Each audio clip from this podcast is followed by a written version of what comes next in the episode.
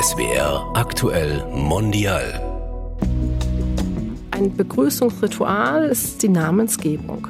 Das Kind wird in den Arm meistens des Vaters genommen und mit dem Ersan begrüßt, ins Ohr, also geflüstert. Und dann kommt noch das Besondere dazu, es wird dreimal der Name des Kindes ins Ohr gesprochen, zu verdeutlichen, das ist jetzt dein Name. Herzlich willkommen zu SWR Aktuell Mondial. Ich bin Leonore Kratz. Und ich bin Claudia Barthe. Dies ist der erste Teil unserer Reihe von der Geburt bis zum Tod und wir beschäftigen uns hier mit Übergangsritualen in verschiedenen Kulturen.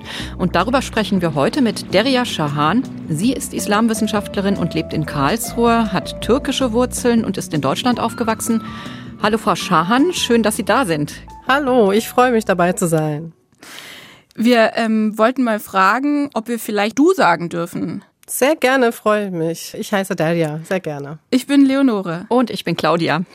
Am Anfang vom Podcast spielen wir immer so ein kleines Spiel, dass wir unseren Gast oder unsere Gästin ein bisschen besser kennenlernen können. Und wir haben so ein paar Satzanfänge vorbereitet und mhm. würden dich bitten, dass du einfach ergänzt mit dem, was dir ganz spontan einfällt.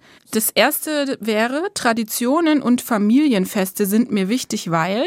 Weil ich viel Liebe erfahre. Schön. Dann gleich die zweite Frage. Wenn ich an die Heimat meiner Vorfahren denke, die Türkei kommt mir zuerst in den Sinn. Meine Kindheit. Warst du viel in der Türkei in deiner Kindheit? Ich war bis zu meinem dritten Lebensjahr in der Türkei, kam dann nach Deutschland, war hier im Kindergarten sozusagen und wurde wieder in die Türkei geschickt. Das heißt, den größten Teil meiner Kindheit habe ich in der Türkei gelebt und deswegen bedeutet für mich Türkei eigentlich Kindheit. Mhm. Die dritte und letzte Frage, weil wir ja über Übergangsrituale sprechen. Türkische Hochzeiten sind etwas Besonderes, weil? Weil sehr viel äh, getanzt wird, äh, gelacht wird, man sehr viel Spaß hat und ich mich immer freue, wenn ich zu einer Hochzeit eingeladen werde. ja, das kann ich verstehen. Also Claudia und ich, wir haben im Vorfeld mal geredet und wir haben festgestellt, dass wir beide schon mal eine türkische Hochzeit in unserer Nachbarschaft miterleben durften. Also nicht als Gäste, aber als Zaungäste. Das war bei uns beiden irgendwie im Nachbarhaus und dann gab es da eine Kapelle, die auf der Straße Musik gemacht hat. Die Straße war auch mehr oder weniger versperrt durch den Autokorso und dann sind große Limousinen vorgefahren. Das Brautpaar kam heraus und die Braut sah halt auch fantastisch aus mit so einem ganz großen Kleid. Also ein wirkliches Event. Hast du solche Hochzeiten schon oft miterlebt? Also ziemlich oft, ja. äh, allein wenn ich an meine Hochzeit denke, die jetzt schon ein paar Jahre zurückliegt, da war es zwar nicht so wie jetzt, also so Luxus mit Limousinen und so weiter, aber es war doch ziemlich wichtig, dass sehr viele Menschen, also Menschen, die man kennt, zusammenkommen. Und ich erinnere mich an meine Hochzeit, da waren oben die, also 750 Gäste waren geplant. Wow. Und man hatte noch einen Nebenraum zur Verfügung, am Anfang abgesperrt eher, so dass wenn dann mehr kommen, dass die dieser Raum auch geöffnet werden kann. Und es waren knapp 1000 Menschen da.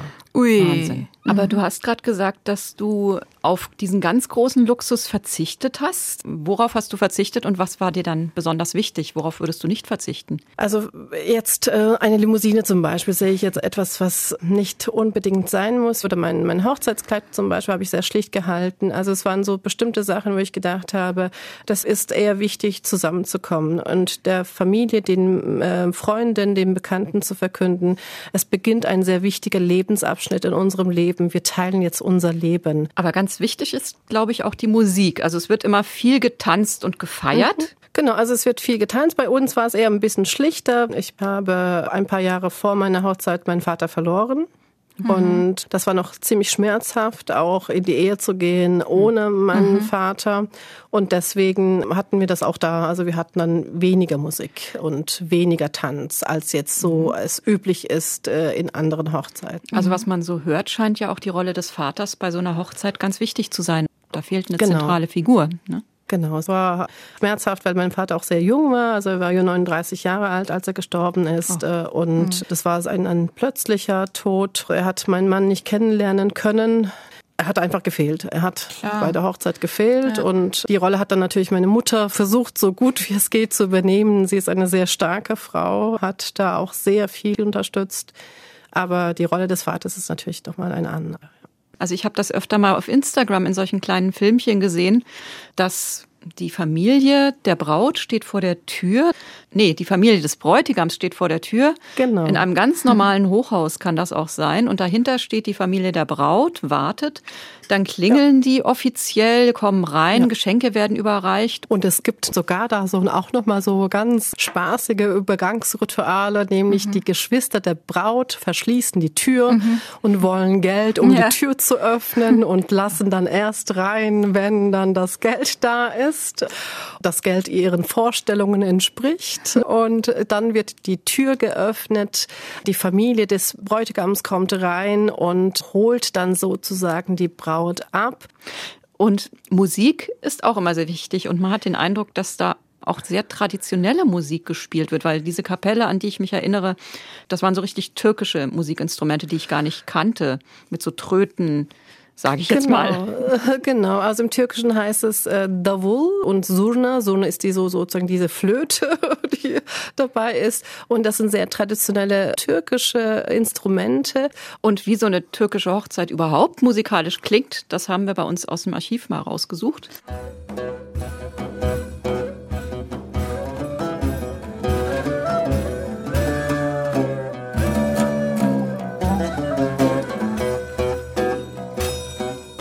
So eine Musikkapelle und dann natürlich auch Essen für zum Beispiel 750 Gäste, vielleicht auch aufwendige Kleider, wenn man sich dafür entscheidet. Das kostet ja auch einiges. Deria, wie ist das denn? Wie können sich die Paare eigentlich, die sind ja auch oft sehr jung, so ein großes Event überhaupt leisten? Das ist eine Frage, die mich auch immer mehr beschäftigt, wenn ich jetzt zu Hochzeiten eingeladen werde und sehe, was da alles auch an Geld ausgegeben wird. Momentan finde ich das manchmal schon so eher an der Grenze zu dem, was ich sage, es ist wirklich zu viel. Es wird zu mhm. viel ausgegeben. Mhm. Braucht man das überhaupt? Das ist das eine. Und das andere ist, die Familie unterstützt. Also man bekommt von der Familie, sowohl von der Familie der Braut auch als von der Familie des Bräutigams, bekommt man sozusagen Unterstützung, finanzielle Unterstützung. Nicht immer, aber meistens. Und also man lädt ja mit Karten ein und man bekommt dann keine Rückmeldung, ob die Gäste dann auch wirklich kommen oder nicht. Und wenn dann die Gäste aber kommen und egal wer kommt, dann geben sie Geschenke und meistens sind das Geldgeschenke. Mhm, ja. Und dann kann man sich vielleicht vorstellen, 750 Gäste, meistens sind es viele Familien dabei, die dann also mit zu dritt, viert, fünft kommen. Aber das ist dann schon etwas Geld, was sich ansammelt. Und ich habe jetzt in den letzten Hochzeiten erlebt, dass genau dieses Geld dazu benutzt wird, den Saal zu bezahlen, also vieles zu bezahlen und eher auch in der Hoffnung in die Hochzeit hineinzugehen, dass man sagt, hoffentlich deckt sich das alles und ich habe dann vielleicht auch zum Schluss noch etwas übrig, was sich dann mir zusätzlich leisten kann oder eine äh, Flitterwoche vielleicht mhm. finanzieren kann und mhm. so weiter. 700, das ist für mich eine so gigantische Zahl. Ja. Ja. Also das kenne ich nicht von Hochzeiten, auf denen ich bisher war. Also wir haben unsere Hochzeit haben wir in Karlsruhe gefeiert, in einem der großen und wunderschönen Säle hier in Karlsruhe.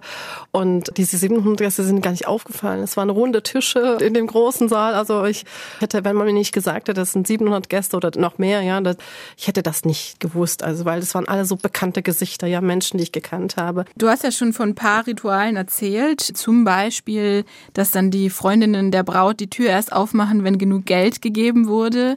Was gibt es denn Rituale bei türkischen Hochzeiten, die für dich besonders wichtig sind oder besonders schön, wo du sagst, das ist so eine Art Lieblingsritual von dir? Ich finde diesen Henna-Abend vor der mhm. Hochzeit mhm. ein sehr besonderes Ritual, weil Henna ist so in der türkischen Kultur etwas, was immer zum Abschied dazugehört, zu Freude aber auch dazugehört, wenn jemand dazukommt.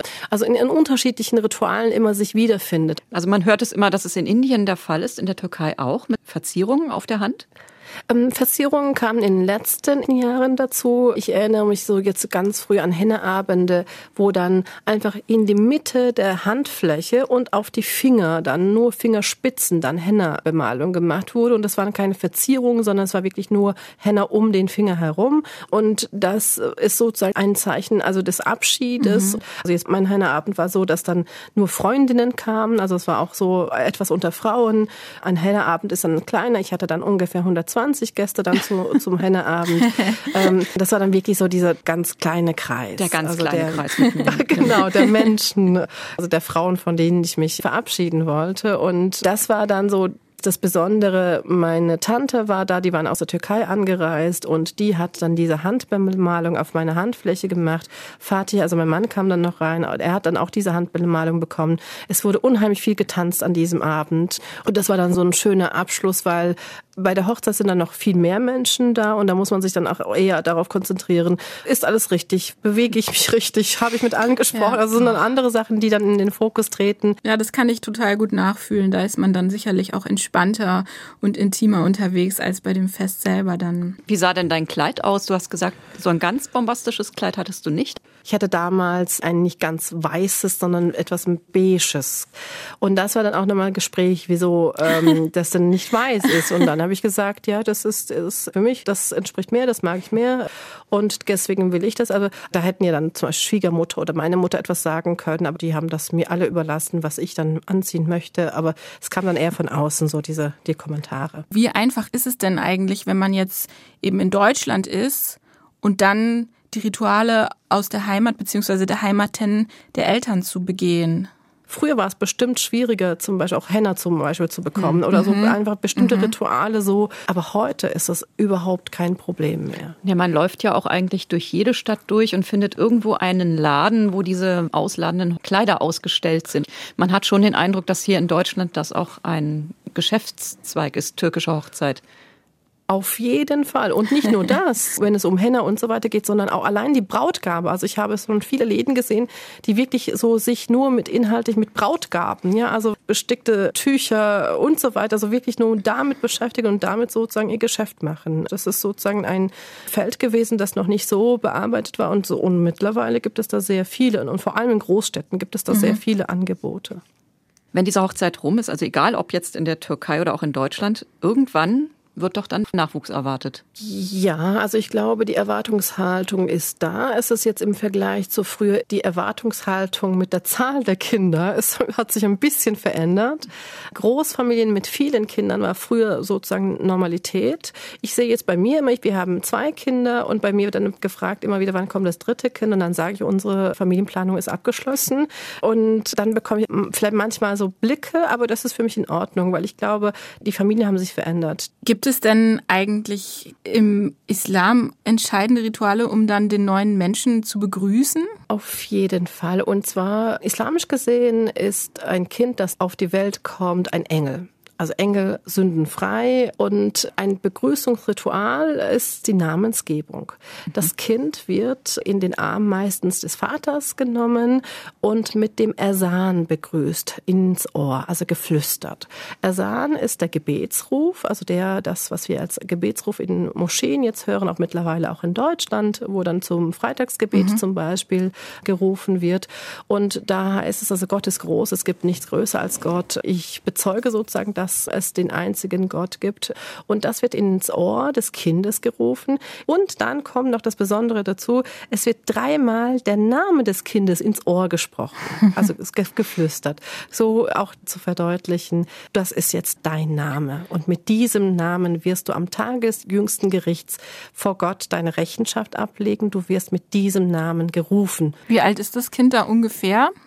Ein Tag gleich Ach, nach so der Geburt. So, ah, wie süß. Was, ja. Ist das was im kleinen Familienkreis, so ganz intim? Keine genau, große Feier. mhm. Genau, das ist keine große Feier. Das ist also das ist so sozusagen das erste Ritual fürs Baby. Das wird in der kleinen Familie gemacht. Also die Großeltern kommen dann manchmal zusammen und so Geschwister sozusagen kommen zusammen. Und es kann sein, dass jetzt für diesen Ersan auch der Imam, also der Religionsbeauftragte einer Moschee zum Beispiel angefragt wird, wenn der Vater den Ersan zum Beispiel nicht rezitieren kann oder niemand aus der Familie das rezitieren mhm. kann. Mhm. Bei uns in der Familie war es so, dass mein Mann das unseren beiden Töchtern Töchtern rezitiert hat und aber auch bei den Neffen sozusagen auch mein Mann gefragt wurde, weil er der Familienälteste sozusagen ist, ob er das nicht machen würde.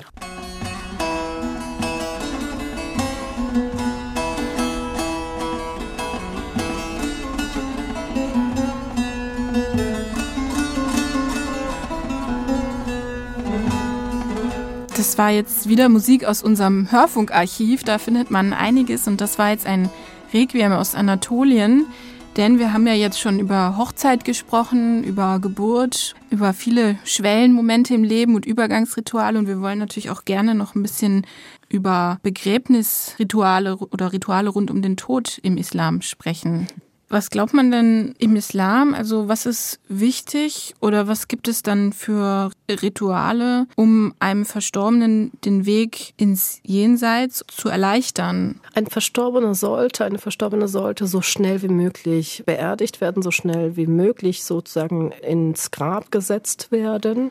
Meistens heißt es immer mindestens der Abstand von einem rituellen Gebet. Also Muslime, Musliminnen beten fünfmal am Tag und im Abstand eines Gebets spätestens nach dem Tod soll dann die Person schon beerdigt, begraben werden. Ah. Deswegen sind die auch, es ist auch unheimlich schnell. Also ich mhm. weiß nicht, ob euch bekannt ist, aber es ist unheimlich schnell, äh, wird versucht, gleich die Beerdigung äh, durchzuführen. Es ist natürlich ein bisschen schwieriger, wenn man dann in Deutschland lebt und beispielsweise in seinem Heimatland beerdigt werden möchte. Mhm. Und wir haben hier eine sehr vielfältige, also bunte Community, muslimische Community in Deutschland.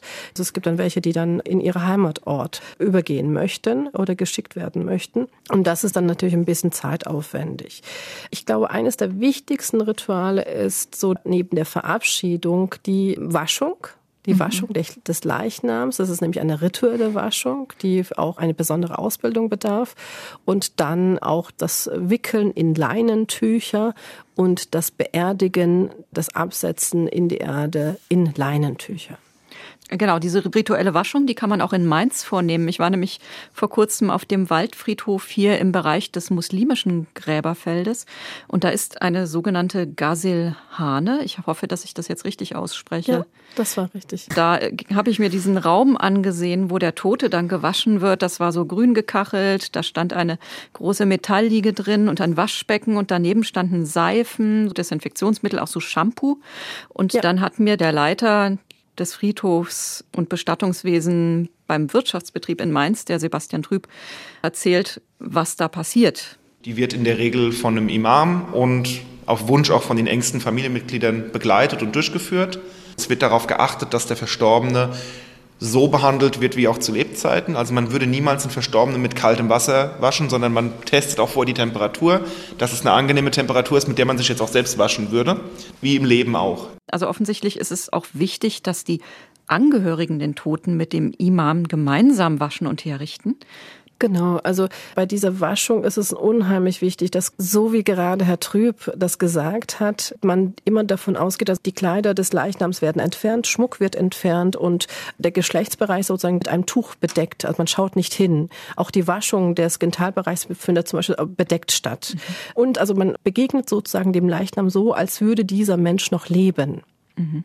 Dann sind Düfte sehr wichtig, also deswegen Shampoo und Düfte, also Rosenduft zum Beispiel habe ich gehört.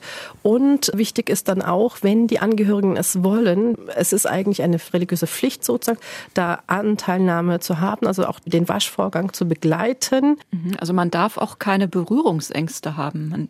Die Familienmitglieder waschen ja dann den Toten. Genau, also es ist dann eher so, dass zwei Personen waschen und die anderen dann zuschauen und in der Begleitung sind.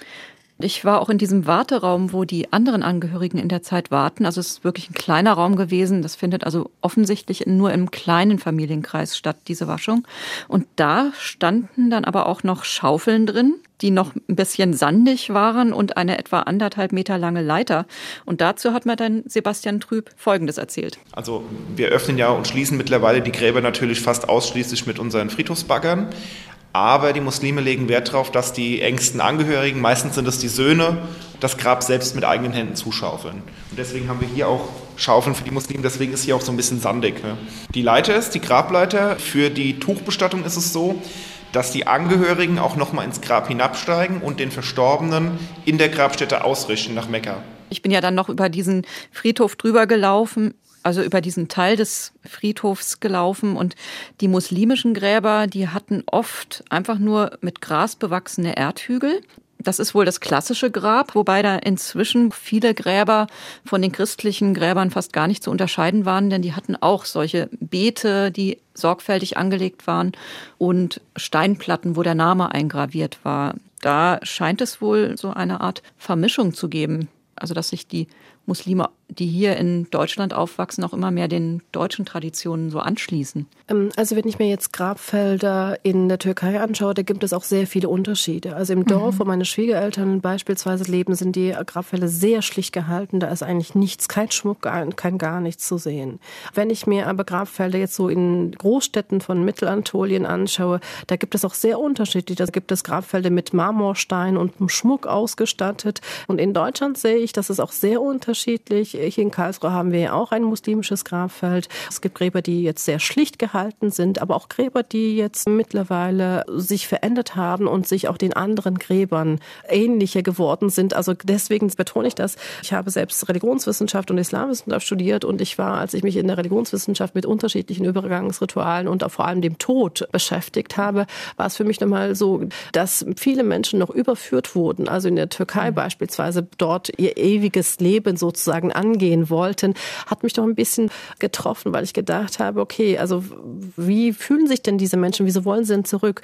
Natürlich war es für mich klar, das waren Menschen, damals noch GastarbeiterInnen genannt, die zurück wollten. Ja, die mhm. wollten ihre Heimat, die haben ihre Heimat anderswo gesehen. Und ich freue mich immer mehr, wenn Menschen jetzt hier in Deutschland beerdigt werden möchten, also Musliminnen und Muslime, wenn sie in Deutschland beerdigt werden möchten, weil das ist für mich so ein Zeichen der Beheimatung. Also ich freue mich einfach, mhm. weil ich hätte zum Beispiel auch mir gewünscht, mein Vater ist gestorben, er wollte in die Türkei dort beerdigt werden und das haben wir auch so gemacht. Ich weiß, dass ich zwar so für ihn beten kann und ich weiß auch, dass er mich spüren kann oder dass ich ihn spüren kann, aber es ist nochmal was anderes, wenn ich mich an seinem Grab befinde und deswegen hätte ich mir eigentlich sehr mhm. gewünscht, dass er in Deutschland beerdigt wäre. Mhm, könntest du öfter hingehen, ne? Wir haben ja eben über die rituelle Waschung ein bisschen was gehört, dass dann eben auch das von ein oder zwei Angehörigen vorgenommen wird. Andere sind dabei und schauen zu. Und mir kommt es vor, dass es in Deutschland und jetzt vielleicht zum Beispiel in der christlichen Kultur oder Tradition,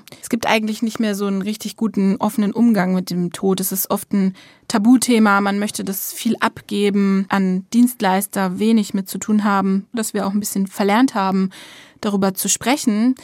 Wie ist das im Islam oder wie nimmst du es auch in der türkischen Community wahr? Ist man da entspannter oder natürlicher im Umgang mit dem Tod? Ich kann jetzt nicht entspannter sagen, weil der Tod ist etwas, was im Leben geschieht, was wofür wenige etwas können und der dann einen Schmerz hinterlässt, mhm. weil man das Gefühl hat, der Mensch ist nicht mehr da. Und ich glaube, genau da hat mir zum Beispiel mir selbst die Religion sehr viel geholfen. Für mich hat die Religion erklärt, ich werde meinen Vater wiedersehen. Mein Vater war ein unheimlich guter Mensch und das nicht nur als, als muslimischer Mensch, sondern als allgemein Mensch. Viele Menschen sagen immer noch, wenn sie mich sehen, dein Vater war ein sehr guter Mensch. Und ich glaube, dass er ins Paradies kommt mit dem, wie er gelebt hat. Und ich freue mich, wenn ich genauso gut lebe wie er, dass ich dann auch hoffentlich ihn wiedersehe im Paradies. Und das ist sozusagen mein Wunsch. Wenn man islamisch das sich nochmal anschaut, ist der Tod eigentlich die Begegnung mit dem Schöpfer. Es ist eigentlich ein, eigentlich ein sehr, sehr wichtiger Teil sozusagen der, des ewigen Lebens, wenn man das so formulieren möchte. Und es ist eigentlich die Verabschiedung eigentlich in der, der Prüfung, weil das Leben wird als eine Prüfung angesehen und die Prüfung ist dann zu Ende. Und dann stellt man sich eher vor, dass die Toten dann erleichtert sind, mhm. weil sie dann nicht mehr leben, weil sie die Prüfung abgeschlossen haben und das eigentlich mitnehmen, was sie bis dahin gemacht haben. Und ich glaube, dieses Bild des Todes führt dazu, dass man da einen anderen Umgang mit dem Tod hat. Und deswegen wissen wir nicht, wie lange wir leben, aber sollten so lange leben und gut leben, mhm. ein guter Mensch sein, wie wir noch können und dann mit dem Tod sozusagen eintreten ins ewige Leben. Ja, ich kann das ähm, sehr gut nachfühlen, was du da gesagt hast, dass einem dieser Glaube an ein Wiedersehen sehr helfen kann. Und ich fand das jetzt gerade, wie du das beschrieben hast, ein total schönes Schlusswort und würde es deswegen sehr gerne so, so stehen lassen und mich bei dir, Deria, für das wirklich schöne Gespräch bedanken und für, für deine Offenheit, dass du auch so offen von deinen persönlichen Erlebnissen uns erzählt hast. Ich bedanke mich auch bei dir und ich fand das wirklich es waren sehr tröstliche Worte, wenn man das hört. Ich danke für die Einladung und für das Gespräch. War für mich auch sehr, äh, zwar intensiv, gefühlsmäßig, mhm. emotional. Ja, ja, wir haben alles durch, von der Geburt über die Hochzeit bis zum Tod. Genau, aber das war auch für mich eine Möglichkeit, nochmal alles reflektieren zu können. Vielen Dank für diese Möglichkeit. Das war jetzt auch die erste Folge unserer Serie, die eben genau so heißt, von der Geburt bis zum Tod. Übergangsrituale in verschiedenen Kulturen. Und nächste Woche sprechen wir mit einer jungen Frau aus Madagaskar über die Übergangsrituale aus ihrer Heimat. Alle Folgen findet ihr in der ARD Audiothek. Ich bin Leonore Kratz. Und ich bin Claudia Barthe. Tschüss, bis zum nächsten Mal.